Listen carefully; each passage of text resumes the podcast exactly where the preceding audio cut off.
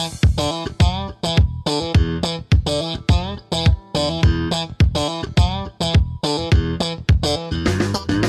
Fala galera, aqui professor Enson Portela falando e no podcast de hoje nós vamos bater um super papo sobre engenharia de petróleo. Você sabe o que faz o engenheiro de petróleo? Sabe quais são as responsabilidades que esse profissional tem? Você aí que é da engenharia elétrica, da engenharia mecânica, da engenharia de produção mecânica, você que é da engenharia civil, você pode trabalhar como engenheiro de petróleo? Se sim, fazendo o quê? Como anda a matriz energética do Brasil? Como anda a matriz energética do mundo? Como que faz um poço onshore e um poço offshore? E como que o óleo é efetivamente produzido? Todas essas perguntas serão respondidas ao longo desse super papo com o nosso convidado, engenheiro de petróleo Vitor Ponte. Então fica comigo até o final que eu te prometo que vai valer a pena.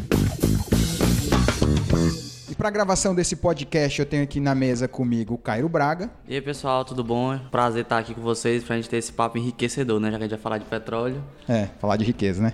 Temos também a Yasmin. Oi, gente, prazer estar aqui com vocês. Bora aprender engenharia. E o nosso convidado, professor Vitor Ponte. Boa tarde, galera. Salve, salve. É, eu vou começar esse podcast, como eu sempre gosto de começar, nós né, sempre começamos pedindo para o nosso entrevistado falar um pouco da sua carreira profissional. Então eu gosto gostaria de começar esse episódio pedindo para o Vitor falar um pouco mais de si mesmo e principalmente da sua carreira dentro da engenharia de petróleo. Conta pra gente um pouco o que é que você já fez e o que é que você está fazendo. Isso, a minha história começa há muito tempo, eu sou engenheiro civil, sempre trabalhei com infraestrutura, trabalhei em empresas de consultoria, trabalhei em bancos de desenvolvimento e nessa minha caminhada em infraestrutura fui apresentado a engenharia de petróleo, né, a indústria do petróleo. Daí apareceu o interesse de conhecer a fundo, fui fazer, prestei concurso Petrobras e trabalhei na Petrobras aí por cinco anos, basicamente com engenharia de poço, propriamente dita, completação, que é uma área específica da engenharia de poço. Trabalhei um ano e pouco embarcado, trabalhei um ano e pouco também gerenciando equipes embarcadas, ficava em terra gerenciando as equipes embarcadas. Sempre aqui no Brasil? Sempre no Brasil, no Rio Grande do Norte, em Natal, pegando as plataformas do Rio Grande do Norte e do Ceará. E depois fui para a área de reservatório, que é outra área dentro da engenharia de petróleo que cuida da parte de simulação do fluxo do petróleo e do gás no meio poroso, nas rochas reservatórios propriamente dita. Nós estamos falando aí de que ano, mais ou menos? 2005, 2010. 2005 é. a 2010. Mas assim, você falou aí que né, passou por várias etapas na Petro, mas e, e, falou que se formou em engenharia civil. Então, como é que você saiu da engenharia civil e entrou na engenharia de petróleo? Você passou no concurso e aí tem um treinamento? Como é que isso funciona?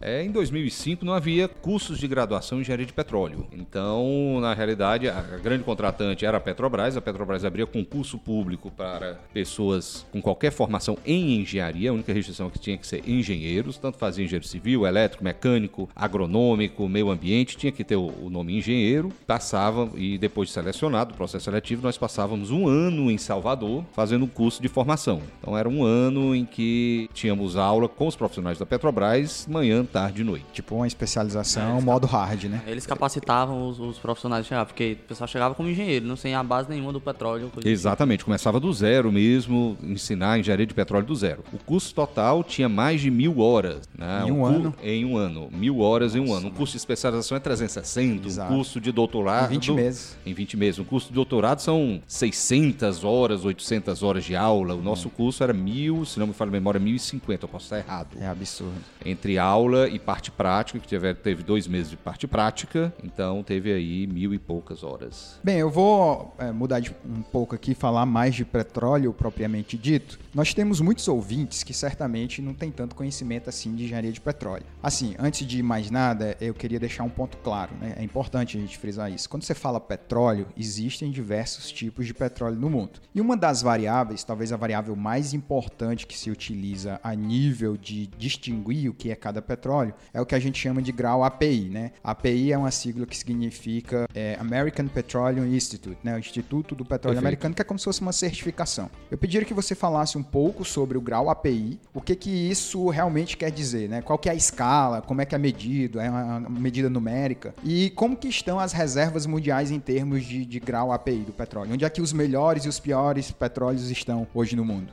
É, o grau API é uma transformada da densidade e uma transformada ao contrário da densidade. Então, na hora que você desce, reduz densidade, densidade de 1, 0,9, 0,8, 0,7, em 100 grau API, isso quer dizer subir grau API. Grau API 10, 15, 20, 30, 40. Então, um número grande em grau API significa um petróleo mais leve, menos denso, certo? Então, essa grande transformada. E realmente o grau API é um dos principais indicadores. Na verdade, eu, eu citaria dois indicadores que, que, classificam o tipo de petróleo: seria o grau API, que diz quão leve é o grão pesado, quão mais leve, melhor. Tem mais frações de hidrocarbonetos no tamanho do interesse da sociedade, que é o tamanho ali na fração gasolina, diesel. Digamos assim, seria os materiais mais nobres. Exatamente. Né? Quanto mais leve, mais nobre, porque ele mais facilmente se transforma em gasolina. Tem um rendimento maior para se transformar em gasolina, em óleo diesel. E existe um outro indicador que são os contaminantes. Além dos hidrocarbonetos dentro do petróleo, existem contaminantes. E o mais importante dele é o sulfeto, o H2S, por exemplo. Né? E na verdade, quanto maior essa contaminação, menor é o valor de mercado desses produtos. Entendi. E em termos de reserva, quem tem os de maiores API? Existe uma escala já definida do API? O que é um API de um bom petróleo? Um 30 já seria um bom, um bom API. É, quando você está falando ali da mais leve de todos, 40. Quem tem esse né? petróleo? Na verdade, esse 40 seria um subproduto da produção de gás. É, é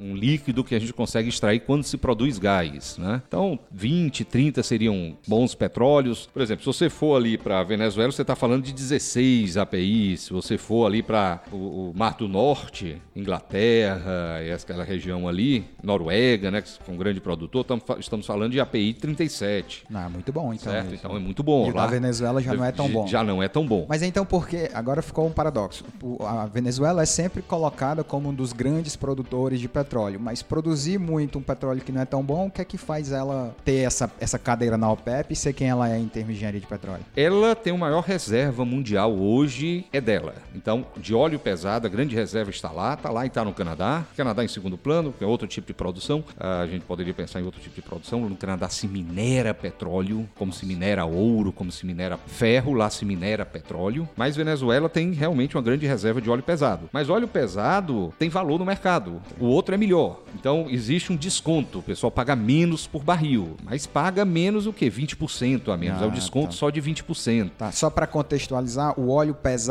ele produz mais do que? Se o óleo leve produz gasolina, lubrificante, o pesado vai produzir o quê? O pesado pode produzir gasolina, pode produzir diesel, mas você vai ter que investir mais em equipamentos dentro da sua refinaria para poder conseguir esse mesmo produto. Então existe um custo operacional maior, Maior. por isso esse desconto. Caso o petróleo mais leve, eu exijo menos custo de refinamento, é isso? Exatamente. Ele é mais fácil de você se transformar em grandes frações, grandes quantidades de- do que nos interessa, que é gasolina, que é diesel. E no caso ele vai gerar os subprodutos dele, rejeitos, ele gera menos rejeito também. É, o, o- que a gente chama de rejeito, existe valor econômico nos rejeitos. O, o- o mais pesado dos rejeitos é o asfalto, que a gente usa para asfaltar as vias, né? Então o ligante lá. E é bem caro. E, e é bem caro, mas é o rejeito do rejeito, digamos assim. Né? É o produto de menor valor. E óleos pesados, que não gasolina, que não consegue se transformar em gasolina, ainda são utilizados. Por exemplo, você pode usar em queima em caldeira, inclusive para gerar energia ou para gerar simplesmente calor. Então existe sim valor. É, falando de produção de petróleo, eu tenho isso né, na minha cabeça, eu lembro como se fosse hoje, que em 97 saiu uma lei que tirou, né, a manchete era a quebra do monopólio de petróleo da Petrobras, né? Então se dizia que tirou pelo menos, né, tentou tirar o monopólio de exploração, de extração e refino de petróleo no Brasil, que era né, monopólio da Petrobras desde a época do Getúlio. Posso estar errado, mas na prática esse monopólio ainda está rolando, não assim. Tudo bem que pela lei ela não tem mais o monopólio, mas na prática eu entendo que ela tem, até porque você está falando aí talvez de, talvez não, né, mais de 50 anos que ela tem acesso a todos os dados, ela mesma gerou todos os dados de reserva de produção de extração de petróleo no Brasil. Por exemplo, alguém no Brasil produz gasolina fora a Petrobras? O que está por trás desse monopólio? É, realmente a Petrobras é a maior empresa, sempre foi a maior empresa, né? Historicamente, principalmente por causa do monopólio, ela sempre teve uma posição de destaque. Por muito tempo ela foi a única produtora de petróleo. Com a quebra do monopólio, outras empresas entraram, então existe uma gama enorme de empresas, grandes empresas petrolíferas entraram, estão produzindo petróleo. Então a parte de produção realmente já, já tem uma diversificação muito grande, mas a Petrobras sim, continua sendo a maior Quais- produtora quais pelo seu essas- histórico. Essas empresas. Você tem Repsol, você tem chinesas, Tá, são grandes muito- muita- empresas muita estão gente tá aqui. Exatamente. A francesa Total, tem muitas empresas realmente operando no Rio de Janeiro. Mas lógico, a maior parcela da produção realmente ainda vem da Petrobras. Com relação ao refino, é, historicamente a Petrobras sempre refinou mais, mas sempre houveram algumas empresas particulares trabalhando, mas sempre de forma marginal, marginal, marginal no sentido de produção, com produções muito pequenas. E hoje realmente está aberto o mercado, tanto de refino quanto de importação e exportação. Então, uma empresa qualquer pode simplesmente tomar a decisão de exportar o petróleo para fora e importar gasolina já refinada. Hoje já está legal, já é possível fazer isso. A questão do investimento, especificamente em refino, cabe observar que é uma área onde a margem de lucro é muito pequena No refino. no refino. O refino, historicamente, vamos lá, eh, se você pensar em 1800 e muito, quando começou-se realmente a produzir e refinar petróleo, o lucro estava no refino. Então, você fala das grandes empresas, eram grandes empresas que refinavam e distribuíam petróleo. Esse era, era onde estava o lucro. Produzir não dava lucro, certo? Porque se produzia muito e o gargalo estava no refino e na distribuição. Imagina você levar petróleo bruto lá do Texas, levar até Nova York em 1800 e muito. Hoje em dia, essa situação inverteu. Hoje, transportar se tornou barato. Refinar, existe uma capacidade instalada muito grande de refino no mundo. Então, existe uma oferta muito maior de refino do que demanda por refino. E o grande problema está em produzir o petróleo. Então, por isso que os preços são altos, porque é difícil hoje você produzir, tirar o petróleo da subsuperfície e entregar para a indústria. Entendi. É, pegando esse gancho aí, um dia eu ouvi alguém dizendo que a Petrobras é uma das melhores empresas do mundo em perfuração offshore, né? Offshore é a perfuração que é, nas- é no mar, digamos assim, na água, né? Não é aqui na terra. Eu acho, inclusive, que foi uma palestra do Vicente Falcone que eu assisti ele falando isso. É, isso procede? Qual que é a maior profundidade que a Petrobras já chegou e qual que, você sabe qual que é a maior profundidade alcançada mundialmente? Você pode explicar pra gente quais são as principais dificuldades em perfuração offshore? É, realmente a Petrobras tem um histórico aí de vitória offshore. E não é só Petrobras, as outras empresas também têm seus recordes. Todo ano uma empresa sai como recordista e fica nesse movimento, né?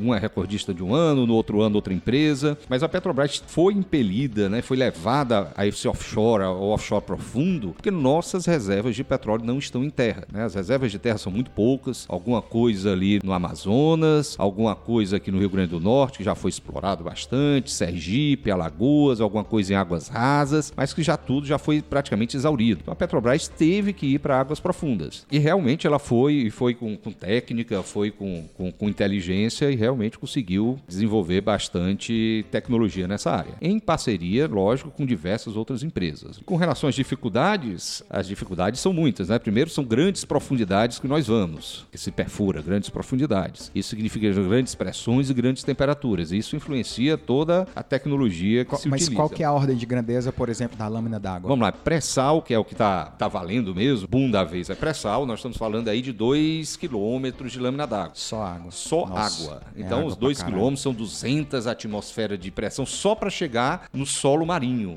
né? Aí vão quantos metros E aí mais? você pré-sal, você tem mais 2 a 3 quilômetros aí de pós-sal, é a rocha onde se produzia o, o óleo da bacia de campo. Muito tempo foi o óleo do Brasil, é o pós-sal. É uma rocha que fica ali do, por 2, 3 quilômetros, vai depender muito, vai variar muito a geologia, mas 2, 3 quilômetros ali do fundo do mar até 2, 3 quilômetros de profundidade. E depois você encontra uma rocha de sal, por isso que, se, que é o nome que é pré-sal. Porque, de- porque Porque foi a camada que assentou primeiro.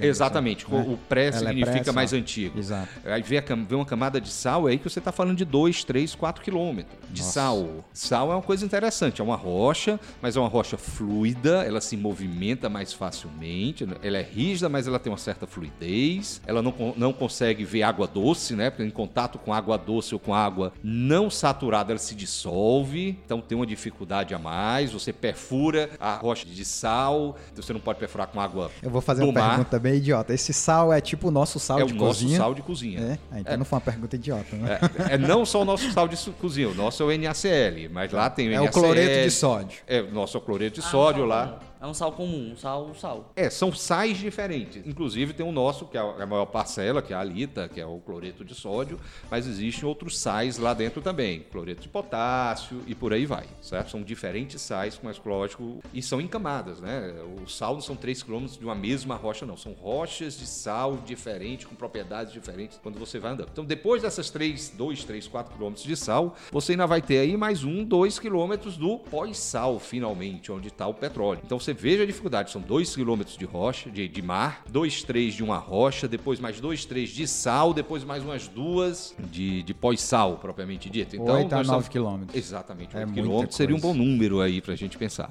e Muita quando você coisa. pensa no, em recorde, hoje o pessoal já perfura 10 quilômetros. É aquela Deepwater Horizon, né? Que Foram tem um 10 filme- quilômetros, um filme exatamente. do Mark Foi- Wahlberg, que ali é 10,5 mais ou 10 e menos. Que coisa, na época exatamente. era o recorde, né? Exatamente, estava Pra quem não tá atualizado, né? Houve um acidente lá numa plataforma lá no Golfo, lá nos Estados Unidos. É, essa plataforma chamava Deepwater Horizon. Tem até um filme que é feito com o Mark Wahlberg e o Kurt Russell. Filme muito bom, conta a história de como aconteceu o acidente e o- quando houve o acidente, houve uma explosão na plataforma, eles perderam o controle de segurança da cabeça do poço. Quer dizer, não sei se exatamente da cabeça do poço, mas certamente um trecho lá do poço. E demorou muito tempo para eles conseguirem é, retomar essa segurança. Nesse meio tempo, o óleo ficou vazando e isso na época, acho que não lembro exatamente um ano, não sei se o Vitor vai lembrar, mas acho que 2011 por aí. Ficou muito tempo soltando óleo no mar, né?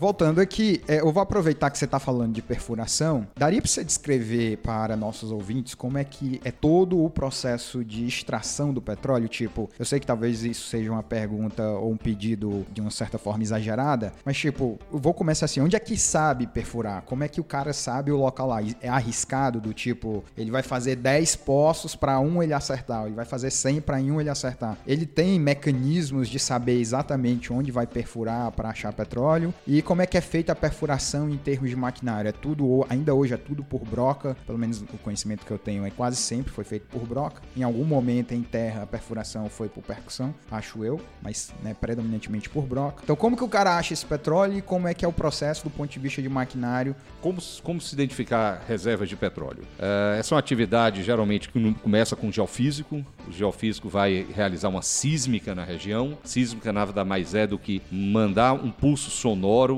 em direção às profundezas da Terra. Esse pulso sonoro ecoa, retornando até a superfície, e na superfície nós colocamos alguns geofones, que são microfones para escutar esse eco que vem da Terra. E é deste eco que, depois de um processamento muito grande feito por supercomputadores ao longo de anos aí de trabalho, se chega a uma imagem que se espera representativa das camadas de rocha. Então o cara transforma uma onda sonora em uma imagem, ele deve ter um puta de um algoritmo para fazer isso. Exatamente. que Seria Dá- representativo dentro de parâmetros de modelo que ele deve ter, porque ele não conhece todas as variáveis. E aí, pelaquela imagem, ele consegue ter um, digamos assim, um aumento de probabilidade se ali tem óleo ou não. É, ele vai conseguir identificar feições no- na subsuperfície, feições que ele acha interessante. Olha, essa é uma feição que, se tiver petróleo, se tudo deu certo, essa é uma feição que pode segurar o petróleo. Essa aqui é uma situação que a gente usa o termo trapa. Isso parece uma trapa. Existe alguma trapa aqui, aparentemente. Se existe uma trapa e se todos os processos de formação, de geração do petróleo ocorreram nessa bacia, é possível que tenha petróleo lá. Eventualmente, nessa própria sísmica, ele consegue ver gás, ele consegue identificar gás. Porque gás tem uma diferença de densidade muito grande do óleo de água. Óleo e água tem uma densidade muito próxima e gás uma diferença de densidade muito grande. Isso significa impedâncias diferentes, ele tem reflexões diferentes. Então ele consegue eventualmente enxergar o contato óleo-gás ou água-gás, se for um reservatório. Entendi. Então ele às vezes tem essas indicações, mas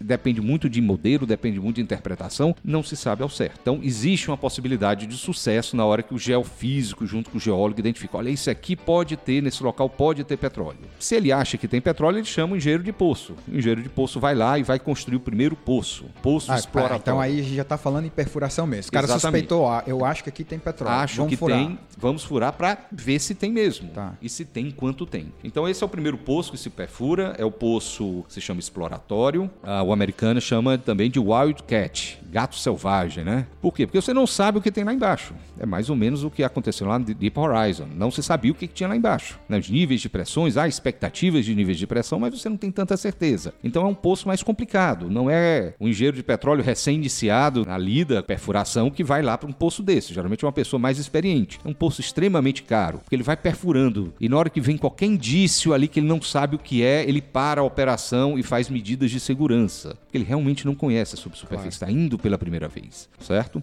Então esse poço é perfurado, eventualmente chega à área de interesse e geralmente é feito algum teste. Alguns testes são feitos, né? Geralmente teste de produção. Você bota para produzir através desse único poço e faz alguns registros de pressão, existe toda uma técnica e você passa a entender melhor se tem petróleo e quanto tem e Entendi. qual é a economicidade disso. Depois dessa fase, volta para o geólogo, volta para o geofísico, eles reinterpretam toda a sísmica, reinterpretam à luz dessas novas informações e eles propõem outros poços a serem construídos. São os poços de delimitação, eles querem saber quão grande é o reservatório. Então, novamente, volta o engenheiro de poço, constrói outros poços, daí verifica quão grande realmente é esse. esse Mas aí é uma questão que ficou aqui na minha cabeça. Mesmo offshore, né, mesmo no mar, esse procedimento vai ter validade. Exatamente. Então, o cara, tipo, vai construir uma plataforma para fazer um poço é, geralmente esse poço é por uma plataforma não de produção, mas uma de perfuração. Que aí tipo um navio. É um navio coisa. de perfuração, uma sonda semissubmersível de perfuração, que a função dele é perfurar. Tá, se bota em produção por curtos espaços de tempo. Ela não é uma sonda de produção, não é algo projetado para instalar em definitivo. Assim, para dar uma, uma, luz maior. Quando você fala em perfuração, como é exatamente a perfuração? Porque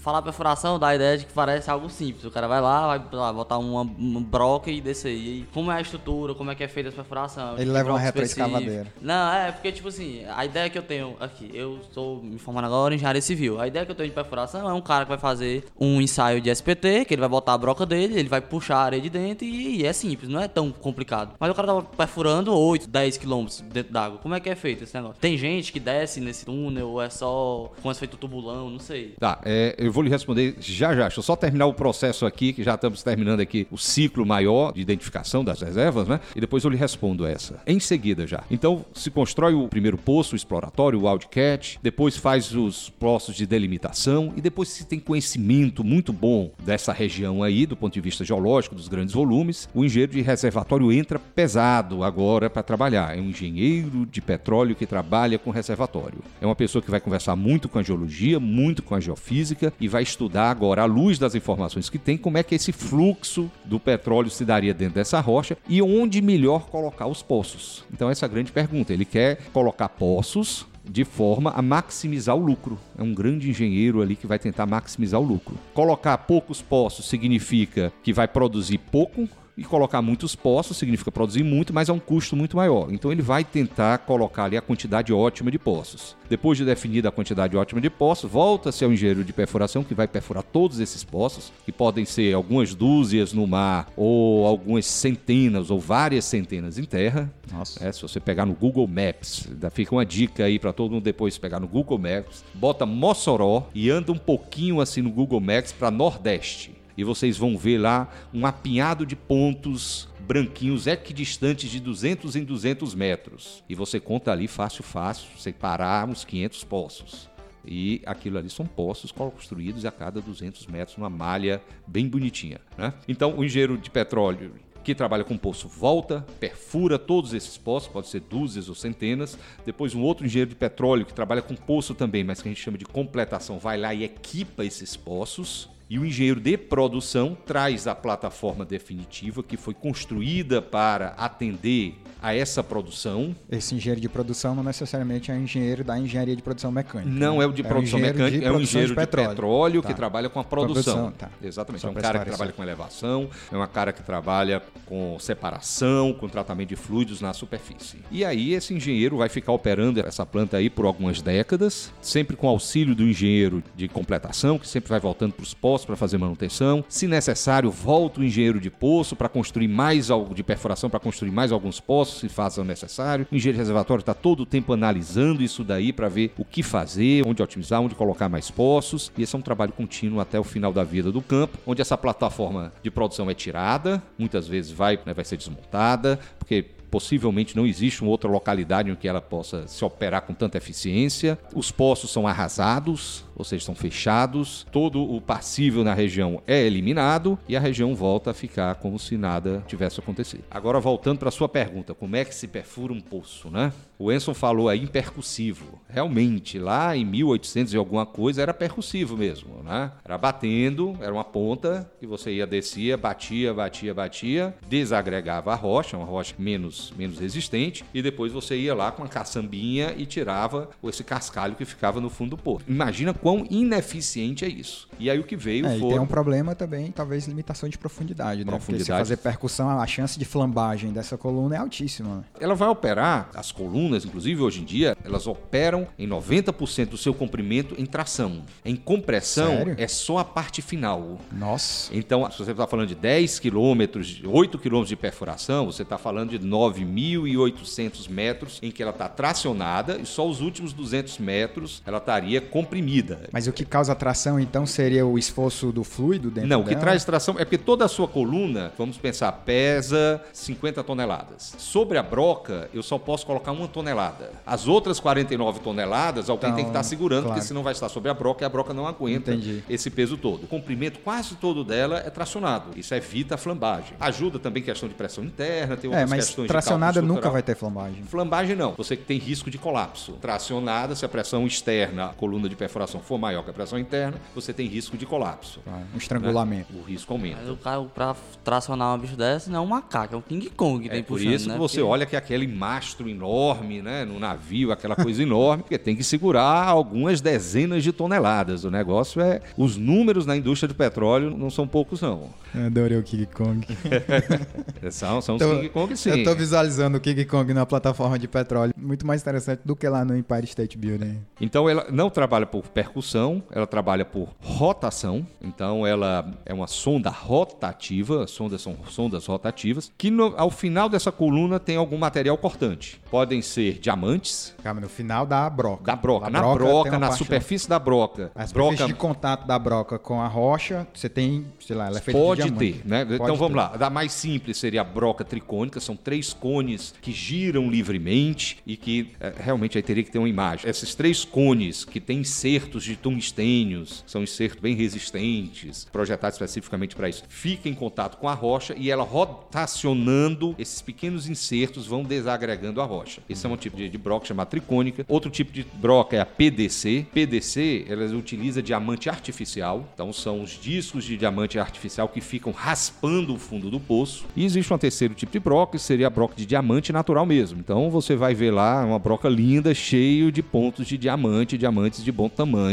que vão operar raspando o fundo do poço. Então você tem esse equipamento que você vai construir o furo, propriamente dito. Então essa broca vai rotacionando com peso sobre ela, com fluido sendo circulado, e você vai construindo o seu poço. Quando você chega em determinada profundidade, que é limitada aí por questões físicas da rocha, das geopressões, seja por limitações de custo, seja por limitações técnico-operacionais, você só perfura até uma determinada profundidade, perfeito, retira essa broca, desce um revestimento, que é um tubo de aço, Um cilindro. um cilindro de aço que você desce por dentro desse poço que você perfurou e o espaço entre esse tubo de aço e a parede do poço que você perfurou, você coloca cimento. E quando a gente fala de cimento, é realmente é cimento e água e alguns aditivos. Nada de brita, certo? Nada de areia, Bem nada de nada. É pasta mesmo, é um cimento especial, tem várias classes. Não é o nosso cimento aqui da construção civil. Portland. Ele é um cimento Portland, mas não do tipo C. Eu acho que é tipo Eles C. são outras eh, gradações desse cimento, alguns aditivos, alguns aditivos às vezes para retardar, às vezes para acelerar, às vezes para permitir dispersão melhor de gases, por exemplo. São, são aditivos diferentes, aumentar a densidade ou reduzir a densidade, aí é questão operacional mesmo. Então você coloca esse cimento no espaço anular. Imagine a dificuldade, né? Você É. colocar ali esse espaço ali entre a rocha e esse seu revestimento, você está falando ali de um centímetro, dois, três. Mas basicamente funciona o seguinte: você perfura, desce um revestimento e cimenta esse espaço entre o revestimento e a rocha. No caso, esse revestimento, ele desce como se fosse uma camisa entre a broca e a a, broca parede. você já tirou. Você fez com a broca, retira a broca e desce esse revestimento. E o espaço Pa- parece- fica parece- cheio. é, fica não cheio de não- fluido, Não de precisa fluido, é. tirar coisa Não, assim, não, não. Fica, a broca já limpou, já deixou o furo todo aberto lá. Você desceu o revestimento, colocou o cimento ao redor, entre o revestimento e a rocha, e dentro desse grande revestimento vai ter um fluido, que é o próprio fluido de perfuração. E o interessante é que você fez isso daí e agora você vai repetir a operação. Você vai construir um outro poço dentro desse poço. Com Então, um diâmetro verdade, menor. Com um diâmetro menor. Claro. Na verdade, quando você fala de um poço de petróleo, são vários poços construídos um dentro do outro. Então, Você começa primeiro- com um diâmetro de um metro. Ah, é isso que eu ia dizer. E no- o último você vai, você pode chegar a diâmetro de 10 centímetros. São vários poços construídos dentro do outro. E esse processo é repetido até que você chega na sua profundidade de interesse. E aí você passa para a parte de completação. Conectar o reservatório e equipar todo esse poço. Que coisa linda. Vitor, Impressionado. você falou aí um pouco sobre como é que perfura o poço, como que constrói o poço. Eu fico me perguntando assim, tirei o petróleo, como é que eu faço para armazenar? Preciso de alguma condição específica? Como é que eu faço para transportar esse petróleo da plataforma para o onshore, né? É boa pergunta. Na verdade, o petróleo, quando nós produzimos o petróleo, não vem só petróleo. Petróleo, que a gente chama geralmente de petróleo, a gente chamando de óleo, são os hidrocarbonetos que, em pressão atmosférica, estão na fase líquida. Perfeito, isso vem. Mas vem também gás, né? C1, C2, metano, metano, propano, butano, vem junto também. E vem junto também água. Água realmente a gente não quer que venha junto porque não tem valor nenhum. É uma água salgada, cheio de sais. E quando a gente fala de cheio de sais, não estamos falando de água do mar. É a água em ordens de grandezas com mais sal do que a água do mar e sais realmente prejudiciais ao meio ambiente.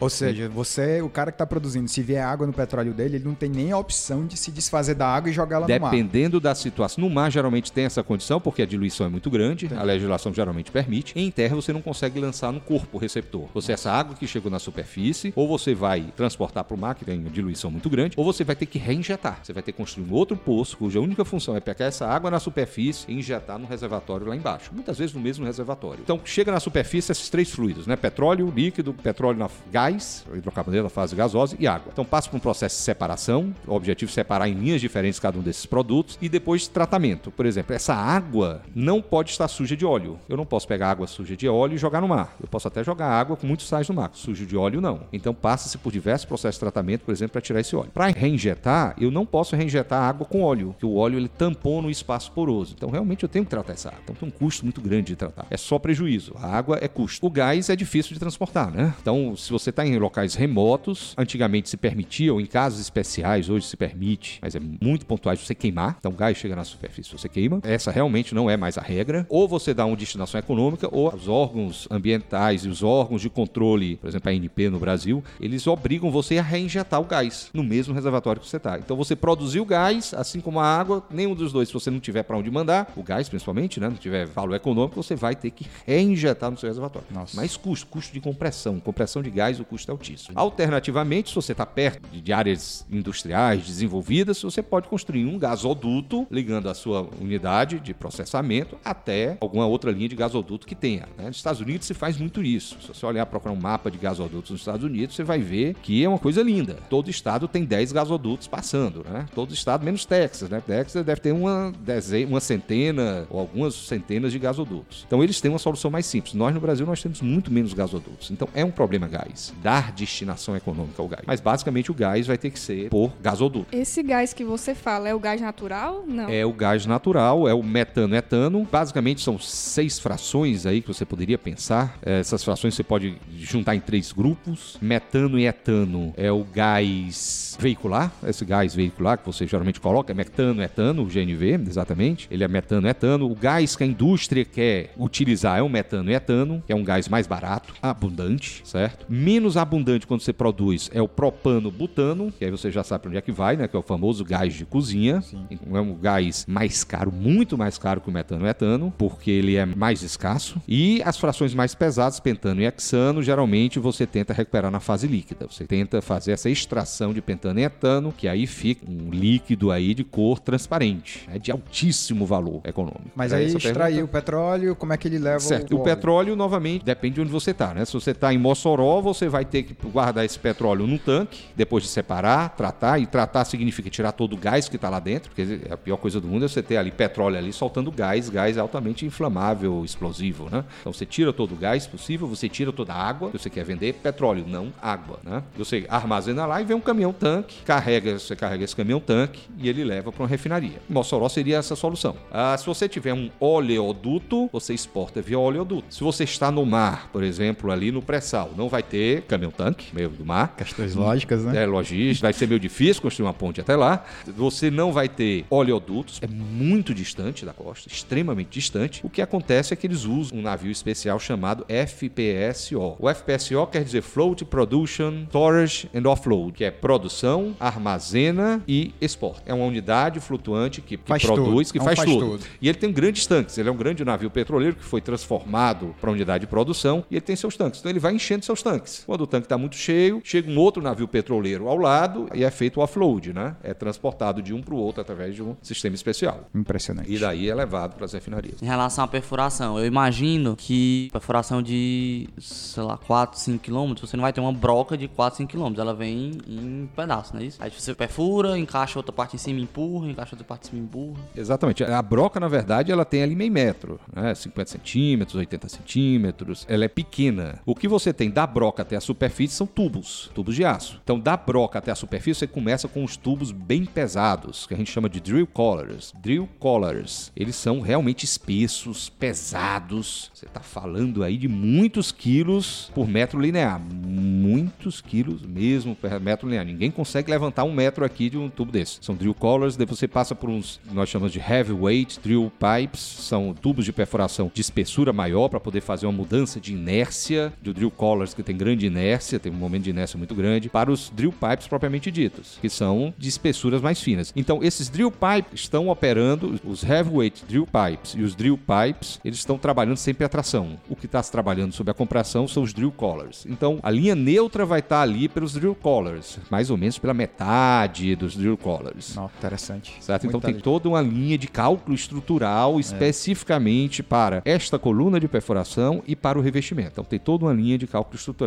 trabalhando nisso. E realmente assim, a broca vai perfurando, ela vai avançando. Na parte superior, lá na sonda, você vai colocando cada vez mais um tubo a mais. Coloca um tubo, depois de uma hora, dependendo da velocidade de perfuração, você coloca outro tubo e assim você vai perfurando. Legal, legal.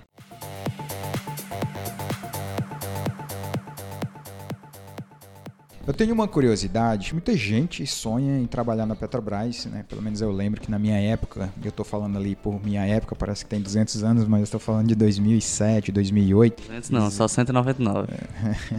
Existia sempre o sonho de se trabalhar na Petrobras, né? De anos para cá a gente viu um declínio absurdo da Petrobras, é, não em termos de administração. Aliás, dá até para dizer isso, mas acho que houve um desinteresse, né? Eu lembro até que assim, a Petrobras ela começou a dar muito prejuízo. É, a gente passou por momentos de crise. Eu lembro inclusive que em 2016 eu cheguei a comprar ações da Petrobras a 4,20, 4,30. Tamanho foi a desvalorização da empresa. Mas você passou lá cinco anos, de 2005 a 2010, épocas boas da empresa, pelo menos comparada a outras épocas. E eu queria que você falasse como é que foi sua experiência. Você que é formado em engenharia civil, fez toda sua pós-graduação em engenharia civil, mas como é que foi tua experiência lá? É, você já falou aí, né, das tuas condições de trabalho, que você foi migrando. Essa migração de setores dentro da empresa foi uma opção sua ou já é um processo que existe ou que existia dentro da empresa? E mais importante ainda, tô muito curioso, por que é que você saiu de lá? Trabalhar na Petrobras foi uma experiência maravilhosa. Tenho saudade, fiz grandes amigos lá. É um local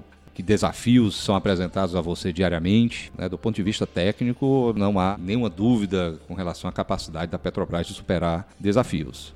Com relação à minha decisão de sair da Petrobras, foi a busca de novas oportunidades. Então, sempre tive o desejo de voltar para a academia e apareceu a oportunidade e, e acabei agarrando essa oportunidade. Quando tu entrou na Petrobras, você já era doutor. Não, eu tinha terminado de fazer as disciplinas do doutorado quando entrei na Petrobras. Eu fui fazer o curso de formação, tive que suspender todo o doutorado. E quando eu estava embarcado, eu trabalhava 15 dias embarcado, folgava 15 dias. Nos 15 dias eu me trancava na universidade para trabalhar. Você foi fazendo seu doutorado ao longo desses De 15 em 15 dias de eu folga. trabalhava 15 dias. Era dedicação assim meio estranha, né? o resultado foi que eu levei um pouco mais tempo. Enquanto o mestrado eu consegui fazer em tempo recorde, o primeiro a terminar o mestrado, o doutorado eu acho que eu fui um dos últimos da minha turma a terminar. Mas eu fiz o doutorado sem dedicação.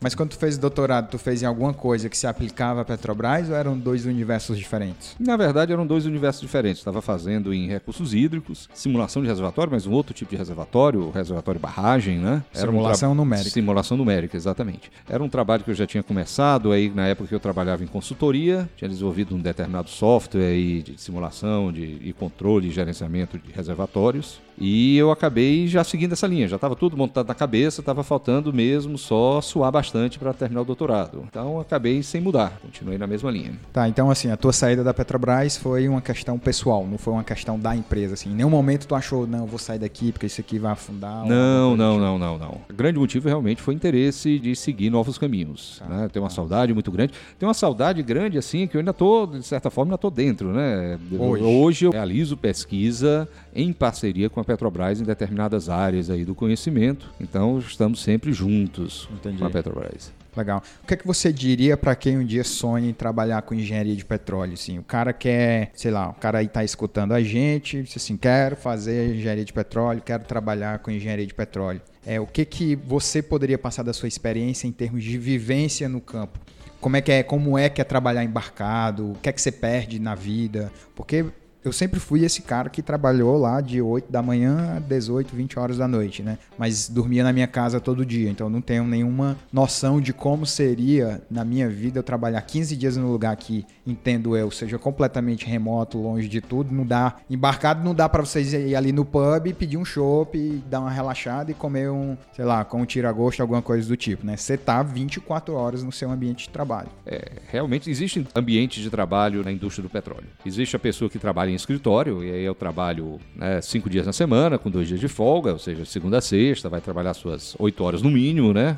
A, demanda é grande, então tem muito o que fazer. Então você trabalha, mas tem uma vida normal. Nesse caso, você vai morar no Rio de Janeiro, via de regra, né? Eu acho que 90% da indústria está lá hoje, então se você quiser trabalhar em escritório, ou seja, o engenheiro de reservatório, aquele que estuda o fluxo no meio poroso, vai trabalhar em escritório. Algumas pessoas de perfuração, principalmente a parte projeto, vai trabalhar em escritório. E existe a segunda carreira, que é o pessoal que vai a campo e realmente uma condição diferente. Né? Nós não estamos acostumados a isso, é, possivelmente ninguém tenha vivido isso antes de chegar na indústria. E existem pessoas que se adaptam muito bem e tem pessoas que não se adaptam. Então é realmente uma questão de perfil. Tem algumas vantagens, né? Vantagem número um, o salário é diferenciado para quem trabalha embarcado. A vantagem dois, você mora onde quiser. Né? Então, se você quiser morar em Paris, você vai morar em Paris. Mas né? aí os custos de transporte Dos... do trabalho é da empresa? Depende muito de empresa para empresa e eles geralmente vão colocar, olha, você tem que estar em tais cidades, que dessas cidades eu, eu lhe levo ao eu seu destino. Exatamente. A partir desse ponto eu cubro os custos e até esse ponto é com você. Então você né? Possivelmente vão dizer, olha, é Rio de Janeiro. Vem até Rio de Janeiro, quando você chega no aeroporto, aí a empresa já assume. Mas vai depender muito de empresa para empresa. E realmente o ambiente é diferente, porque são 15 dias que você vai passar longe de casa. Tem todas aquelas vantagens né, de salário, de liberdade, de morar onde quiser. Fazer um doutorado. De fazer um doutorado, é, de passar 10 anos viajando o mundo, conhecer o mundo todo. Talvez não tenha outro emprego que lhe poucos empregos vão lhe permitir uma coisa dessa, com liberdade total. Eu vou passar 15 dias agora do meu desembarque, vou morar. Vou conhecer então, um assim, lugar. Os 15 dias que você não está na empresa realmente é, é você, é livre você. mesmo. É livre, livre. Você vai dormir uns dois, três dias de cansaço, tá? já diminui, tem mais um dia de deslocamento para onde você for, outro dia, mas são 15 dias livres. Nas condições embarcados, hoje nas grandes plataformas, é uma condição muito boa, você tem academia, você tem restaurantes muito bons, você tem uma hotelaria legal, então você vai passar bem esses 15 dias. Mas são 15 dias aleatoriamente que você vai estar embarcado. Você pode estar embarcado no Réveillon, você pode estar embarcado no Carnaval, pode estar embarcado no dia que seu filho for nascer, no dia que alguém próximo está doente. Então tem todos esses contratempos. Eu conheço pessoas, convivi com pessoas dentro da Petrobras que não aguentavam embarcar, se tremia toda a vida que tinha que embarcar, passava mal, não queria ir. E eu conhecia gente, contrário, que não queria ficar em escritório. Chegava em escritório, começava a se tremer, disse que não aguentava ficar aqui, queria embarcar. Então é uma questão de perfil. É, pessoal, mas essa escolha do indivíduo, quando você disse que passou no concurso, foi lá fazer aquele ano, um ano de especialização modo hard. E aí chega no final, é você que diz, não, eu quero trabalhar embarcado, ou a empresa chega e diz, Vitor, você vai trabalhar em tal lugar e vai trabalhar embarcado. Como é que funciona isso? Não, sempre tem um, uma conversa, né? Mas, lógico, a empresa ela é soberana, ela é que sabe realmente onde é que estão os gargalos do processo seletivo. Vamos fugir um pouquinho de Petrobras, vamos pensar né, nas outras empresas particulares. Ela já vai, no processo seletivo, definir: olha, estamos precisando gente para embarcar. Então, ela já faz todo o processo seletivo, tentando identificar pessoas que se adaptem bem a essa vida de embarcar. A Petrobras é sempre é uma referência e vai continuar sendo uma referência no Brasil ainda por muitos e muitos anos, mas existem outras oportunidades. Né? Vamos sempre frisar que existem outras oportunidades oportunidades de emprego. Seja nessas grandes majors, Total e por aí vai, são várias, acho que BP está aqui, as grandes todas estão aqui, certo? Então você tem essas outras oportunidades e você tem oportunidade também em prestadoras de serviço. Não são essas grandes, mas onde você presta serviço, né? Schlumberger, Halliburton, BJ, Weatherford, eh, Transocean e a lista é enorme. Você chegar aqui talvez tenha uma centena de empresas trabalhando com petróleo no Brasil precisando de profissionais. Outra questão também que cabe lembrar além dessa vida embarcado ou em escritório. Majors, seja ela Petrobras ou outra, ou prestadoras de serviço, são excelentes locais de trabalhar. Não existe essa questão, ah, major é melhor do que atividades Só por curiosidade, diferentes. o que, é que você está chamando de major? Majors que que é são as grandes empresas ah, tá. produtoras. Major de mais importante, mesmo, as É, maiores. exatamente. O dona do campo, a dona do petróleo, a Entendi. dona do negócio. É porque é importante fazer essa alocação, que às vezes você tem um campo de petróleo, mas você tem 15 empresas ali trabalhando, uma prestando serviço para outra. 10, né? 20, 30, É. 40 empresas É, trabalhando. Né? Uma plataforma de petróleo, você conta algumas dúzias de empresas diferentes trabalhando. É, a própria Deepwater Horizon, a Transocean, estava lá Transocean. com a BP.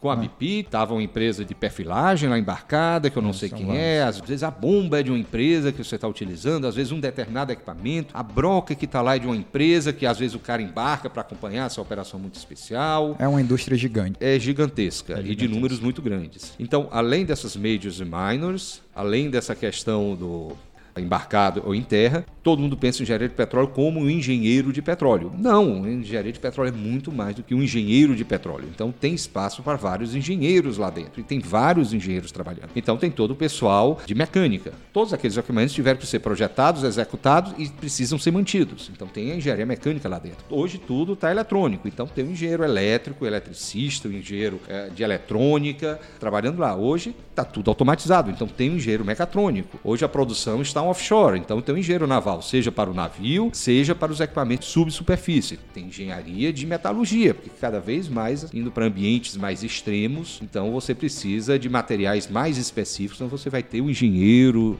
ah, operando lá o de metalurgia. Então, na verdade, talvez o engenheiro que menos se tenha trabalhando seja o engenheiro de, petróleo. petróleo. Se você colocar em uma fila, talvez fique lá no cantinho o engenheiro de petróleo e o resto são os outros engenheiros trabalhando. É, você falou que quando você fez o concurso para a Petrobras, era muito comum que o concurso fosse aberto para todas as engenharias, né? Inclusive você mesmo não é engenheiro de petróleo de graduação, você é engenheiro civil. Hoje ainda está assim, a Petrobras normalmente quando abre concurso, você saberia dizer se... Eu nem lembro qual foi a última vez que teve concurso na Petrobras em engenharia, mas o cara hoje que está aí, o cara está nos ouvindo, e ele cursa lá engenharia mecânica, engenharia civil, engenharia elétrica. Esse cara hoje, ele tem, digamos assim, dentro da intenção da própria petroleira, chance de ingressar para fazer esse curso, por exemplo, de um ano e se tornar engenheiro de petróleo?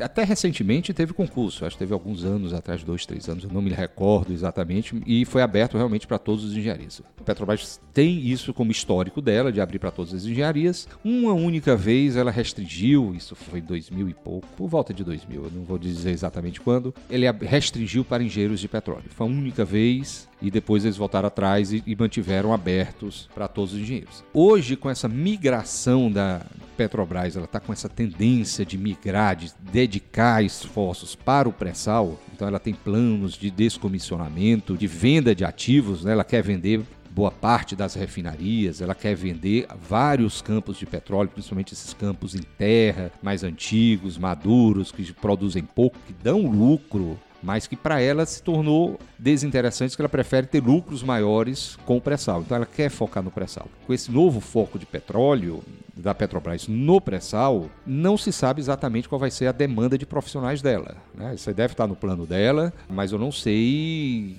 quanto engenheiro de petróleo e qual o perfil desse engenheiro de petróleo que ela vai ter que buscar a partir de agora. Então, realmente está em aberto aí o que é que a Petrobras vai querer para os É, próximos até anos. porque hoje, imagino eu, até aqui no Ceará a gente tem curso de engenharia de petróleo. Então, eu diria que nos últimos 10 anos a quantidade de cursos de graduação no Brasil de engenharia de petróleo eles aumentaram significativamente, ou não? É, saiu de zero para um número realmente muito grande. Eu não sei quantos estão ativos, mas aqui por perto a gente conta do UFC, Engenharia de Petróleo, você conta da UFERSA em Mossoró, Engenharia de Petróleo, você conta a UFRN com Petróleo, a Universidade Potiguar Eu não sei se ainda tem, porque as particulares geralmente têm mais velocidade de adequação. Mas tinha engenharia de petróleo, você vai para Campina Grande, tem engenharia de petróleo. Então, só nessa proximidade aqui nós encontramos cinco cursos. Que é no Nordeste. No Nordeste. Que, diga-se de passagem, não tem essa produção avassaladora de petróleo. né? Exatamente. Você está Então, formando mão de obra para sair da região. Exa- Quase não, isso. isso é uma certeza. O engenheiro de petróleo é um profissional do mundo, ele não vai estar preso a um país, muito menos a um estado. Nossa. E no nosso caso específico, realmente vai ter que sair. O cara consegue sobreviver na engenharia de petróleo sem saber inglês? Não. Tem nem chance. Eu acho que hoje em dia nenhuma engenharia, né? Nenhuma engenharia, concordo. Eu até brinco dizendo para meus alunos que saber inglês talvez seja mais importante do que saber engenharia hoje. É, saber inglês talvez seja mais importante É, que saber saber- português. Ah, isso sem dúvida, né? Porque só o mundo, imagina a gente que atua na academia, né, como professor universitário, não existe, acho, que um paper relevante no mundo que não seja publicado em inglês. Então, se não souber inglês, como diria um amigo meu, nem gente você é. Você não consegue ser É relacionado. isso aí. A UFC mesmo, agora ela. Por exemplo, o cara aqui que queria trabalhar na área de petróleo, ele, só, ele tava, entrava na UFC, fazia energias renováveis, e dentro das energias renováveis ele buscava a área de petróleo. Hoje em dia, você se forma para ser engenheiro de petróleo, é um curso separado. Na agora. verdade, os três cursos já eram separados. O que acontecia era uma entrada única. Então, até uma época dessa tinha entrada única. E lá no meio você seguia para um dos três cursos. A questão agora é que a entrada está separada. Então, no caso, ele já se formava como engenheiro de petróleo, só que ele entrava como energias renováveis. Né? Exatamente. Eu tô aqui pensando, digamos que a gente vive uma febre hoje do empreendedorismo. né? Essa pergunta apareceu meio que do nada. A gente vive uma febre do empreendedorismo, é uma galera que adora se taxar de empreendedor. E a gente trazendo isso para a realidade de exploração de petróleo aqui no Brasil. Dá para empreender nisso assim, tipo, o que, que seria os gastos, os custos de você, sei lá, abrir uma mini petroleira? Tô pensando assim, tipo, americano que tem sua casa lá no Texas e no quintalzinho ele tem aquele cavalo de pau, né, que chama, e fica lá ele produzindo e paga a faculdade do filho dele produzindo petróleo no quintal de casa. É, o cara quiser empreender aqui no Brasil, ele tá vetado. Como é que funciona isso? É, no Brasil é um, um pouco diferente dos Estados Unidos. Do ponto de vista legal, nos Estados Unidos, o dono da terra é o dono de todos os recursos minerais que existem naquela terra. Então ele é o dono. No Brasil, não. Eu sou dono da terra, mas todos os recursos minerais que existem na minha terra são do governo. Você tá querendo dizer que se por uma razão do destino eu for fazer um poço no quintal da minha casa de água e achar petróleo, o petróleo não é meu. O petróleo não é seu, você tem que pedir autorização para a ANP e aí vai para um processo de licitação em que qualquer pessoa pode chegar. Mas aí o cara me expulsa da casa? Não, não expulsa. Você tem direito a uma participação dos lucros, um royalties, você recebe um royalties. E se ele utilizar espaço na sua propriedade, mais o aluguel desse espaço. Entendi. Mas diferente dos Estados Unidos, é que o recurso é seu. Se você chegar nos Estados Unidos, aqui tem petróleo demais debaixo da minha terra e eu não quero que produza, ninguém produzirá. No Brasil, se você disser eu não quero que produza e o governo federal disser vai produzir, Vai será produzido. Entendi. Com relação ao empreendedorismo, lá no americano tem muito isso, do próprio cara produzir, porque o petróleo é dele, primeira coisa. É, A segunda questão é porque o petróleo é dele, ele tem como chegar em um banco e dar garantia Física. física, tá aqui minha propriedade, que tem aqui esses milhões de barris aqui dentro. Então ele consegue dinheiro para poder investir na sua produção. No Brasil você não tem é dono da propriedade, fica difícil. E os números são grandes, né? São grandes. Se você pensar que uma plataforma de perfuração grande, tipo essa Deep Horizon, já custou de aluguel um milhão de dólares por dia de operação. Um diazinho à sua disposição, que pode ficar parada se você tiver qualquer dor de cabeça, já chegou a custar aí por volta de um milhão de dólares. Mais todos os custos paralelos que você tem. Né? Hoje caiu bastante o preço, eu não saberia dizer se eu disser 100 mil, 200 mil dólares uma diária de uma sonda dessa, eu posso estar mentindo, eu não, sei, não saberia lhe dizer. E se você for para sondas menores internas, você estava talvez falando aí de 5 mil reais, 10 mil reais a diária de uma sonda dessa. Então você pensa mais equipamento, mais pessoal, mais tudo isso. Então os, os números são muito grandes para você empreender. É, acredito que por isso, é, mesmo que uma quebra do monopólio da Petrobras, você não vê empresa, tirando a Petrobras, não tem muita empresa nacional fazendo, né? é, Tem, tem, nacional fazendo a mesma coisa que ela. Tem, tem muita, tem muita empresa. Esses campos maduros aqui do Nordeste, a Petrobras está, está se desfazendo e são empresas nacionais que estão pegando. Lógico, não é, um, é o dono do terreno que vai ali tentar montar uma empresa dessa. São empresas pequenas para a indústria do petróleo, já são grandes para a nossa realidade, né? Mas para captação offshore, Não, terra. só terra. É, Offshore você tem que ser realmente muito É. grande, porque os números são grandes. Você pegar um navio plataforma daquele que vai fazer a produção de um campo offshore do pré-sal, ele custa um bilhão de dólares. Não é o poço. Dependente de poço, de linha, de tudo, só aquele naviozinho que chega lá pro local vai custar um bilhão de dólares. Em relação a tempo, quanto tempo eu demoro para instalar uma plataforma numa? Instalar, você quer dizer, entre descobrir o petróleo e começar não, a produzir. Não, não, eu já descobri, eu tô lá, eu quero. Aí você vai, começar... você tem que saber exatamente quanto de petróleo você vai conseguir produzir, como é que vai ser essa curva de produção, que característica, é, todas as características desse petróleo para saber quais são todos os problemas que você vai ter durante a sua vida. Até lá De- o cara já faliu. Depois de fazer todo esse estudo, você vai ter que contratar alguém para construir o navio, você vai ter que contratar alguém para construir toda a planta de processamento na superfície, colocar tudo isso para operar, trazer de onde você está fazendo isso, possivelmente da Coreia ou de algum outro local, trazer e colocar no local, fazer todas as interligações para os postos que já estão lá embaixo, já foram feitos nesse meio tempo. Então isso aí leva muito tempo e é muito dinheiro. Acho melhor deixar o dinheiro na poupança mesmo, viu, É cara? verdade. É, É, melhor que investir na em ação, não? Ação da petroleira, né? É uma forma Justo. indireta.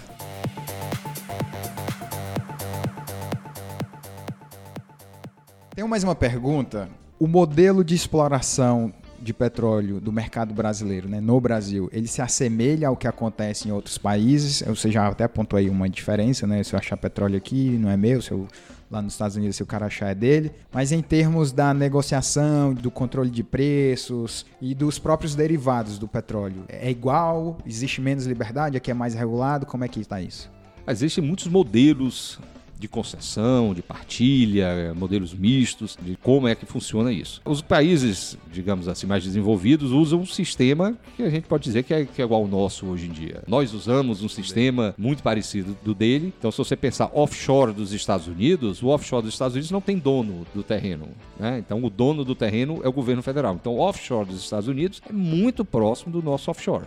Tá. Muito próximo mesmo. Do ponto de vista hoje de refinaria, qualquer empresa pode implantar uma refinaria. Mas assim, nos Estados Unidos não existe uma estatal produzindo petróleo. Não existe e a brasileira é uma estatal, mas que a maior parte das ações, por exemplo, não estão na mão da- do governo federal, né? As- se você pegar ações com direito a voto e não a voto, ela é mais particular do que pública. E ela está num processo de, de mudança aí, de direção. Ela está colocando aí, eu não me lembro o número, acho que ela tem 13 refinarias, elas estão colocando metade delas aí à, à venda. né? A Lubinó aqui no Ceará, eu acho que a do Rio Grande do Norte, Camarão, ah, e algumas outras aí pelo país. Eu acho que mais ou menos metade da produção de refino dela vai ficar particular, né? vai, vai ser vendido e vai ficar na mão de particular, se ela conseguir venda para isso, de acordo com as condições que ela quer. Né? Ela também está vendendo os campos em terra, os campos onshore, os campos marítimos rasos, que são os campos mais antigos, da década de 70, de 80. O argumento da venda é o quê? A venda é. é focar no pré-sal. Esse Então, é o grande o motivo. cara meio Estão dando lucro, só que dão muito pouco lucro e muita dor de cabeça para a Petrobras, Entendi. que tem outra preocupação. Ela prefere tirar toda essa dor Ela de quer cabeça. ficar com o filé. Todo mundo quer ficar com filé. Ela É. tem condição de ficar com filé, então ela vai lutar Tá para ficar com filé. claro.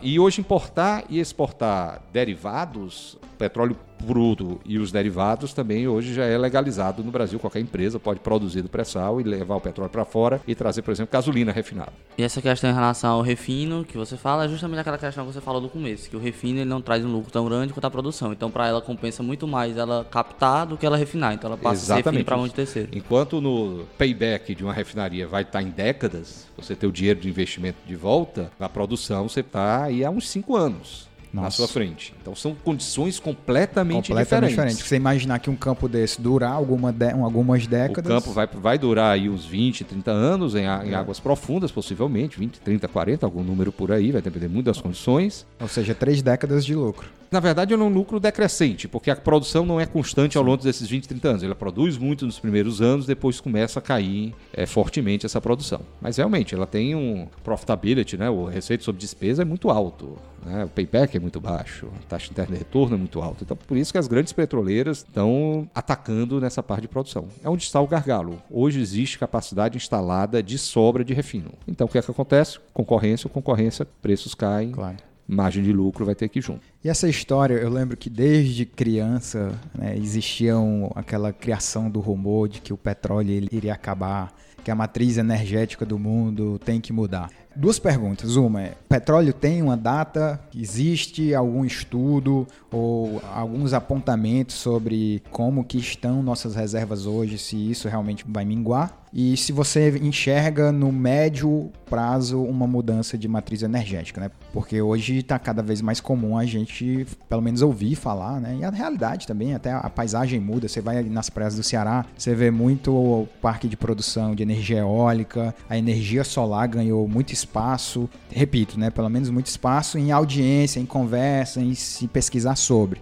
A geração de energia dessas fontes ainda, imagino eu, seja muito pequena na matriz total. O que, é que você acha disso tudo? É, vamos por partes, né? Então, com relação ao petróleo acabar, já tem 50 anos que dizem que o petróleo só dura mais 20 anos. Então já erraram aí por 30 anos, por, por 50 anos essa previsão, né? Porque sempre está 20 anos. É, não é bem que erraram, é porque nós interpretamos muito mal o que foi feito, né? A mídia em especial. E os grupos de poderes interpretam muito mal o que está sendo dito. O que se diz que vai durar 20 anos é: se não se descobrir mais nada de petróleo hoje e se continuar produzindo na mesma taxa que se está produzindo hoje, o petróleo só durará mais 20 anos. Isso é uma verdade.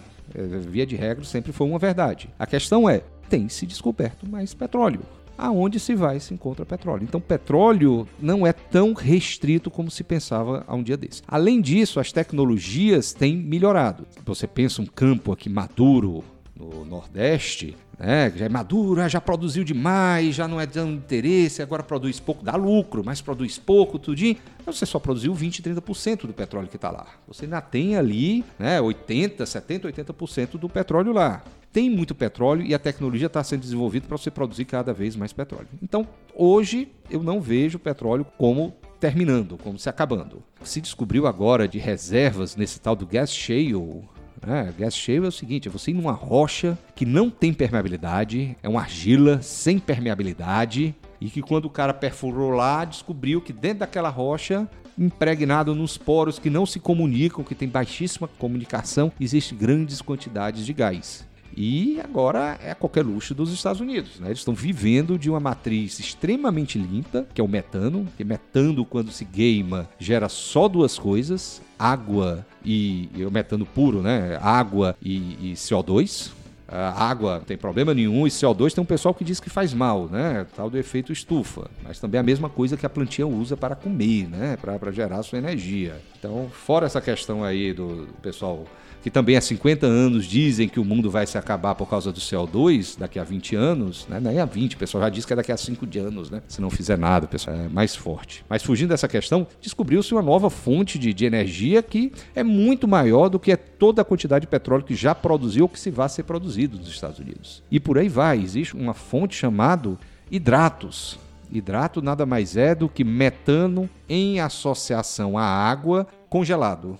Então é um gelo de metano e água. Tanto é que você, se você pegar na, um bloco desse de gelo que a gente chama de hidrato, e botar fogo nele, é um gelo que vai pegar fogo. É, são reservas que tudo isso que a gente já imaginou, posso imaginar de petróleo e de gás cheio, é nada em relação ao que se tem de hidratos. Então, quantidade é infindável. Questão de mudança de matriz, hoje a matriz mundial é basicamente 30% carvão, grandes números, né?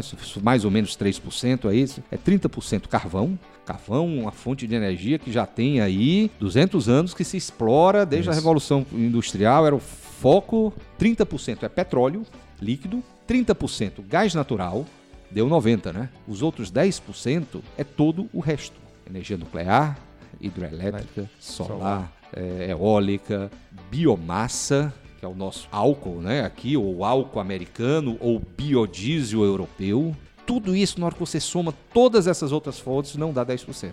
Ou dá por volta de 10%. E se você prestar, prestar atenção, o de petróleo produz gás, 30%, e produz petróleo, 30%. Então, o engenheiro de petróleo é responsável por 60% de toda a energia consumida no mundo. Seja na hora que você acende a luz, seja na hora que você liga o carro, seja na hora que você consome um produto que foi produzido utilizando energia. Isso aí. É, Vitor, agora que nossos ouvintes estão mais animados aí, que foram descobertas mais reservas, né? Até eu fiquei mais animada com essa, com essa questão. É, o que, que eu preciso saber, assim, para seguir nessa área? Já que eu estou terminando engenharia civil, eu posso é, ingressar nessa área do petróleo, qual software eu preciso saber, se tem algum livro, algum congresso, algum curso. O que é que você recomendaria, tipo, Ah, revisão eu- bibliográfica? Existe uma associação, que é a Associação dos Engenheiros de Petróleo, da sigla em inglês SPE. Então, se você colocar no Google spe.org, vai ser ligada a ela é, e você tem condição de se associar a ela enquanto estudante. Não necessariamente estudante de engenharia de petróleo. Não necessário. Qualquer en- Engenharia. estudante com interesse, não precisa ser nem engenharia. Ah, tá. Então, geólogos, matemáticos, físicos, historiadores, quem tiver interesse na indústria do petróleo pode se associar. A UFC tem o seu capítulo estudantil, você pode se associar via esse capítulo estudantil. Até uma época dessa era gratuito essa associação e abria vários recursos de estudo. Então, acho que seria um primeiro approach mesmo de você chegar lá e ler alguma coisa e ver filmes e entrar em contato. Então, procura o pessoal, bota SPE, UFC nas mídias sociais que vocês encontram, entra em contato com eles e até um dia desse era gratuito. Você recebia um livrozinho, uma revistinha, acho que mensal, não em meu físico, mas em, em PDF, né? Então tem, tem umas fontezinhas. A alternativa também é, ou você faz uma outra graduação em engenharia de petróleo, eu acho um caminho meu assim, né? Tem coisa melhor para fazer, vai fazer um mestrado em engenharia de petróleo, tem várias engenharias de petróleo por aí, né? E talvez seja também um outro caminho a seguir. E com relação, só voltando aqui um pouquinho, com relação ao, à matriz energética, hoje a matriz energética é 60% petróleo, 30% carvão, ou seja, 90% combustíveis fósseis, nada mais é do que vida, né? Já foi vida no passado e foi preservada a matéria orgânica lá e transformada e gerada essas fontes. Então, o que a gente está produzindo nada mais é do que já existiu na atmosfera no passado. A previsão de futuro é que manter mais ou menos essa mesma faixa. Isso significa que tem um desafio muito grande, porque manter essa participação significa que nós vamos ter que produzir muito mais, mais ou menos a mesma participação, talvez caia um pouquinho de participação, mas em número absoluto continua sendo crescente, então cada vez mais se vai precisar de profissionais para produzir isso. E lógico, num futuro aí, nada é eterno, como o carvão está caindo de interesse mundial, né? Hoje eu acho que fica muito forte China e Índia. Se você tirar China e Índia, eh, você vai essa proporção vai lá para baixo de, de carvão. Então a tendência é também eles reduzirem o consumo de carvão. Então nada é eterno, carvão tende a morder no curto prazo, talvez petróleo aí no médio prazo e aí médio prazo décadas e mais décadas aí para frente, não é nada assim, tá, o vislu- está se vislumbrando aí frente, aí 50 anos, 60 anos e vai sim, vai eventualmente ser substituído por outras fontes de energia Que, como se diz, mais limpas, né? mais digamos limpas assim. que hoje não são limpas. Hoje, se você pegar um carro Tesla, ela produz tanto CO2 quanto um carro a combustão normal. Quando você analisa todo o ciclo de produção, porque para produzir aquela bateria que está lá, teve que se minerar um metal extremamente complexo em um local extremamente remoto que se utilizou bastante energia para fazer isso. Então, na hora que você vê todo o ciclo, as coisas se empatam. E você vai ter problemas também, hoje o pessoal já se preocupa, é vai ter minérios suficientes para essa dita revolução para esse verde, porque você vai ter que produzir agora uma quantidade absurda de bateria. Vai ter e chumbo ninguém quer usar chumbo, né? chumbo é certeza. um problema. Então você vai ter que ir para metais mais complexos, mais raros, mais caros. Vai existir isso, é outra preocupação que você tem. E tem impactos ambientais sim. O maior de todos eu vejo esses aerogeradores. Você vê um aerogerador quando você não viu nenhum, é uma coisa linda. Quando você vai para sua praia predileta e você olha ao redor, você está vendo 200 aerogeradores, é horrível. Quando você mora perto de um aerogerador desse, esse aerogerador está fazendo barulho 24 horas por dia, é uma coisa horrível. É, eu, particularmente, São, eu são problemas diferentes que ele São gera, problemas né? diferentes, mas, mas são, são problemas, problemas. sérios. Isso, exatamente. Ninguém quer um aerogerador Claro. na sua porta de casa. Com certeza. Eu ainda gosto do- da, fo- da célula fotovoltaica como solução, não como solução definitiva, mas como solução de liberdade, né? Essa pessoa que é mais, gosta mais de liberdade, é uma forma de você ter liberdade, né? Não dependo mais dos outros aí para gerar minha própria energia. Mas ainda é muito caro. Ah, Hoje ainda é muito caro e vai levar algum tempo. E mesmo assim, quando se tornar barato, ela vai continuar caro. Se você quiser migrar 100% para ela, isso significa que você vai ter que ter bateria. Bateria não necessariamente bateria química, mas alguma forma de armazenar energia. E armazenar energia é extremamente ineficiente. A forma mais eficiente de armazenar energia é guardar petróleo, gasolina no tanque para usar quando você precisar. Você falou muito que o engenheiro de petróleo é responsável por 60% da produção de energia hoje. Mas você falou também que dentro de uma plataforma, por exemplo, o engenheiro de petróleo, ele talvez seja o que tenha menos em quantidade. Você tem vários outros engenheiros. Aí você falou que muitos engenheiros participam da engenharia de petróleo, no caso da captação e tudo, da refinaria e tudo mais. Acontece o contrário, o engenheiro de petróleo ele pode se encaixar em outro mercado, como o, civil pode se encaixar, por exemplo, no ramo de petróleo? Ah, eu acho que eu falei, se não tiver falado desse jeito, é só para corrigir, eu falei que a indústria do petróleo é responsável por 60%. Não é só o engenheiro de petróleo. O engenheiro de petróleo, todos os engenheiros, todos os profissionais, técnicos. É o engenheiro químico que trabalha na refinaria, é o engenheiro de logística que cuida do transporte desse. O ramo indústria de petróleo que é responsável aí, petróleo e gás, né? É responsável por 60% mais ou menos da energia mundial. O engenheiro de petróleo é um profissional extremamente específico, certo? Então ele tem uma dificuldade muito grande de se encaixar em outros ramos. Pensa uma construtora, para que é uma construtora gostaria de ter um engenheiro de petróleo trabalhando? Eventualmente terá, o cara é muito bom em meio ambiente, né? conhece toda a legislação de meio ambiente e se adapta muito bem, o cara é muito bom na parte gerencial, é, mas não vai ser o conhecimento técnico de engenharia de petróleo que, que a empresa vai estar atrás. Então quem faz engenharia de petróleo realmente está fazendo porque quer engenharia de petróleo. Né? Quem quer mais liberdade de mudar de área, aí eu gosto muito da engenharia civil, eu, eu acho que é a campeã gosto muito da engenharia química, elétrica e mecânica. Bem, para finalizar o podcast, o nosso episódio, eu sempre peço para o nosso convidado que ele indique um livro e um filme, não necessariamente algo dentro da engenharia de petróleo, até prefiro que não seja, um livro que você leu, que o nosso ouvinte pode ler e que de alguma forma tem impactado ou impactou a sua vida. Ah, vou fazer uma indicação de cada. Certo? Vou começar por um filme, tem a ver com engenharia de petróleo, Deep Horizon, eu acho que ele está no Netflix agora, é disponível, vale a pena ver. Ali foi um caso realmente extremo que aconteceu na indústria do petróleo. Você ah, acha que o filme foi fiel? É, ele, ele Hollywood vai romantizar Vai sempre, romantizar né? bastante, mas aparentemente, pelo que eu consegui ler do, dos fatos, ele não explica muito bem, mas ele não falseia, aparentemente não falseia muito uma boa indicação. Um filme bom do Mark Wahlberg já vale, o, já vale já assistir, vale que é raro. é, o, o, o que aconteceu lá? Então, primeira coisa, a indústria do petróleo é uma indústria extremamente segura. Se você comparar com construção civil, não se compara. É ordens de grandeza mais seguro. Muito mais perigoso você trabalhar na indústria de construção civil do que de petróleo. Pra você ter uma ideia de quão segura a indústria do petróleo, a principal fonte de mortes na indústria do petróleo é acidente automobilístico. É a pessoa saindo de casa para ir trabalhar em uma grande metrópole e batendo carro e vindo a falecer. Ou indo se deslocando de uma cidade para outra, batendo carro e vindo a óbito. Que não é operacional, né? Que não é operacional. Essa é a principal fonte de, de mortes. A segunda principal principal fonte, que já tem mais relação ao trabalho, é queda de material. De novo, vou te falar nem queda, é transporte. Você está transportando um equipamento pesado, durante essa operação acontece algum acidente você vem a óbito, né? Você fica em um local indevido e esse equipamento pesado vem e lhe acerta. E são eventos extremamente raros raríssimos de encontrar. E só depois é que vem com acidentes relacionados à operação propriamente da indústria do petróleo. Então, realmente foi um caso bem extremo onde aconteceu, acho que foram 11 mortes, se não me falha a memória, eh, no Deep Horizon. No Brasil teve um acidente também recente, não, década de 70, 80, garopa e foi também um, um, problema similar a esse, muito similar, não teve nenhuma morte. Aquela P-36 que afundou aqui. P-36, quem faleceu não foi o pessoal operacional, foi o pessoal de combate a incêndio. Ah. Então foram combater o incêndio, não conseguiram e vieram a óbito em decorrência do combate ao incêndio. Ficaram presos, algum problema aconteceu durante o combate. Imagino que combater um incêndio na plataforma de petróleo não seja algo muito simples realmente de é. fazer. Combater incêndio em lugar nenhum, ninguém combate. Né? Você evita que o negócio fique pior. Deixa o negócio queimar por si só. Esse é o básico que eu aprendi, é não se combata. É, tem, que tem, seja tem algumas fases do incêndio, que se, se ele passar do flashover, exatamente, é, é, passou do flashover, não tem o que fazer. Se você vê bem o... inicial ainda tem. Se você for aqui em cima de uma mesa, algo pegando fogo, você ainda tenta combater. Se você já tiver num quarto, algo pegando fogo, cai fora. Cai fora. É, não... Corre.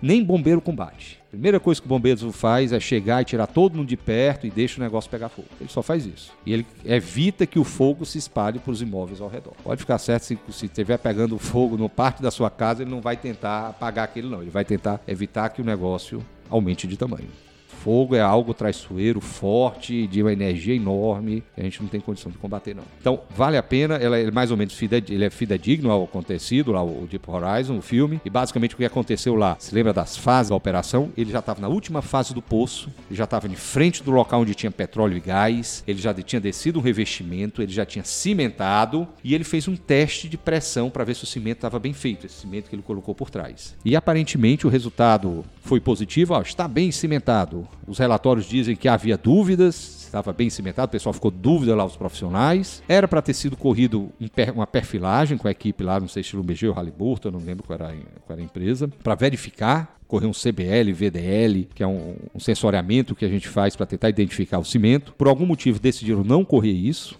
não correr esse perfil, desembarcaram a equipe, ele é bem retratado lá no filme isso. Então eles achavam que o cimento estava bem feito, mas não confirmaram. Partiram para a próxima fase que seria a completação. Então ele começou a trocar o fluido que estava dentro do poço. No filme ele também mostra lá, vamos trocar o fluido, vamos mandar o fluido pesado embora. Na hora que ele começou a trocar esse fluido, é, o cimento não estava bem executado. Começou a petróleo migrar para dentro do poço, petróleo e gás. Esse petróleo e gás começou a subir pela coluna, até que começou a jorrar na superfície. Ele também retrata essa fase do jorrar. Eles tentaram bombear mais fluido, com mais velocidade, tentaram vários combates, não conseguiram. Aí precisa de uma faísca. Exatamente. No começo, eh, o filme passa muito rápido até o incêndio. Na verdade, não aconteceu tão rápido assim, né? Leva tempo expulsando fluido. Você lembra que são 8 quilômetros de fluido, então você tem que expulsar 8 quilômetros de fluido para poder chegar o primeiro gás, o primeiro óleo. Então houve essa expulsão. Eles tentaram combater com mais bomba, com mais fluido, bombeando, não conseguiram, até que decidiram fechar o poço. Tentaram primeiro fechar com a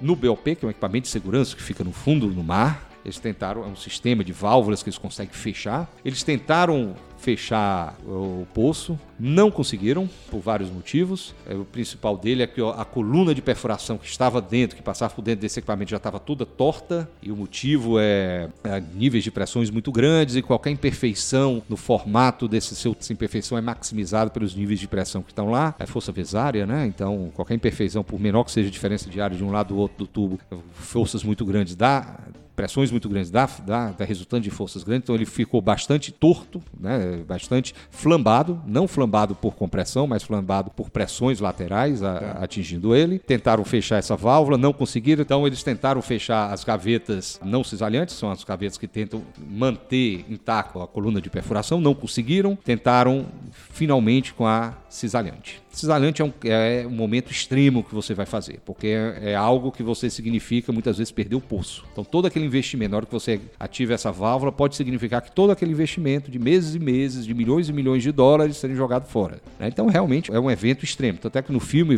não é um spoiler, não, talvez um pouquinho, né? Então, quem não quiser escutar. corta, pula. Corta, pula, pula os próximos 30 segundos. Tenta cortar, mas todo mundo sabe o resultado final, né? Que pegou fogo, não deu certo. então, ele tenta cortar, mas é, você vê que a pessoa tenta até a última hora, meio fantasiando, né? O hollywoodiano, mas tenta-se até o último momento. No último momento ele tenta ativar isso e não consegue, também falha pelo mesmo motivo. E no final das contas não consegue desconectar a plataforma e a plataforma, né, gás é, e ar pega fogo, né? Petróleo não é grande problema, mas gás facilmente explode e pega fogo. Petróleo já é mais difícil. E o livro? Sim, o livro. O, o, o livro foge um pouquinho do, do petróleo. Factfulness Dá uma procurada aí no Google, é legal. Ele é um livro que tenta mostrar que nós não entendemos nada do mundo da realidade hoje do mundo. Nós, toda essa galera aí que tenta mandar no mundo, né? O pessoal da ONU, o pessoal, essa, esses grandes organismos internacionais. É, basicamente ele apresenta, é, ele é muito interessante que ele, ele começa com umas 20, 30 questões que ele apresenta para você e pede para você responder. E essas são as mesmas perguntas que eles apresentaram para o Banco Mundial, para o FMI, para o pessoal de Davos, né? Você lembra de e... alguma pergunta? Não, eu tinha que, tinha que olhar tinha aqui. Que a... Coisas do dia a dia. Coisas do dia a dia. Perguntas simples, tipo, o alfa... analfabetismo, quantos por cento da população tá. mundial é analfabeta? E ele coloca três números lá para você escolher, A, B e C. É 20%, 10%, 20% ou 30%. E todo mundo vai nas das respostas erradas. E ele diz que um macaco, ele até coloca aqui um chimpanzé, ele consegue acertar mais do que todos esses ditos profissionais que querem mandar na vida da gente, né? Porque todo mundo coloca a resposta errada. Geralmente o nível de acerto está em duas, três questões em 30. Teve uma pessoa que conseguiu acertar tudo ou que conseguiu acertar tudo menos uma questão. Realmente eu não me lembro. E ele vai demonstrando que realmente o mundo está muito melhor hoje do que estava 50 anos, 10 anos atrás, muito melhor do que estava 50, é, 100, 200 atrás.